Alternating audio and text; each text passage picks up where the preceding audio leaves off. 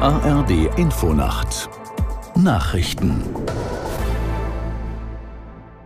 Um 3 Uhr mit Olaf Knapp. Die USA und Großbritannien haben erneut Ziele der vom Iran unterstützten Houthi im Jemen beschossen. Seit November hat die Miliz zahlreiche Schiffe im Roten Meer und im Golf von Aden attackiert, denen sie Verbindungen zu Israel vorwirft.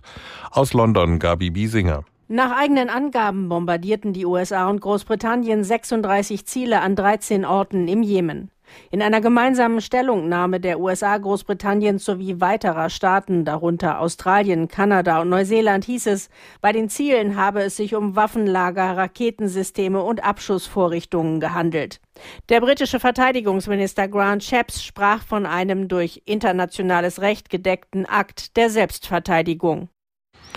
Bundesweit gibt es weiter viele Demonstrationen gegen Rechtsextremismus. Geplant sind unter anderem Kundgebungen in Bremen, Lübeck, Magdeburg und Amberg. Schon gestern waren Zehntausende auf die Straße gegangen.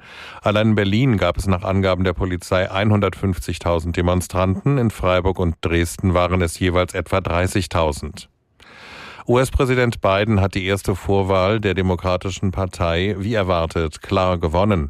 Im Bundesstaat South Carolina erhielt er laut aller Prognosen etwa 96 Prozent der Stimmen. Der 81-jährige Biden will im November noch einmal bei den US-Präsidentschaftswahlen antreten. Bei den Republikanern dominiert bei den Vorwahlen bisher Ex-Präsident Trump. Die Kandidaten werden offiziell im Sommer gekürt. In der Fußball-Bundesliga bleibt es an der Tabellenspitze eng. Sowohl Leverkusen als auch München haben einen Sieg eingefahren. Aus der Sportredaktion Irina Gneb. Der Tabellenführer aus Leverkusen gewann mühelos mit 2 zu 0 beim Schlusslicht aus Darmstadt. Damit liegt Bayer weiter zwei Punkte vor den Bayern, die sich mit 3 zu 1 gegen Mönchengladbach durchsetzten. Kommenden Sonnabend kommt es zum direkten Duell. Im Abendspiel holte Köln wichtige Punkte im Abstiegskampf. Der FC feierte in doppelter Überzahl einen 2 zu 0 Erfolg gegen Frankfurt und vergrößerte den Abstand auf den Tabellenvorletzten Mainz. Der FSV hatte zuvor beim 0 zu 1 gegen Bremen den nächsten Rückschlag kassiert.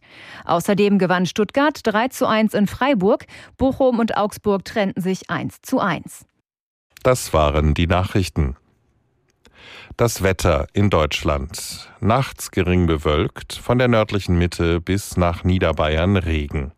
Tiefstwerte 10 Grad in Köln bis 0 Grad in Garmisch-Partenkirchen. Stürmische Böen, an der Küste Sturmböen.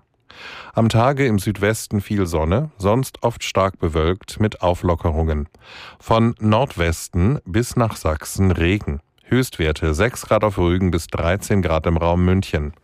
Die weiteren Aussichten Montag heiter bis wolkig und bis 15 Grad. Es ist drei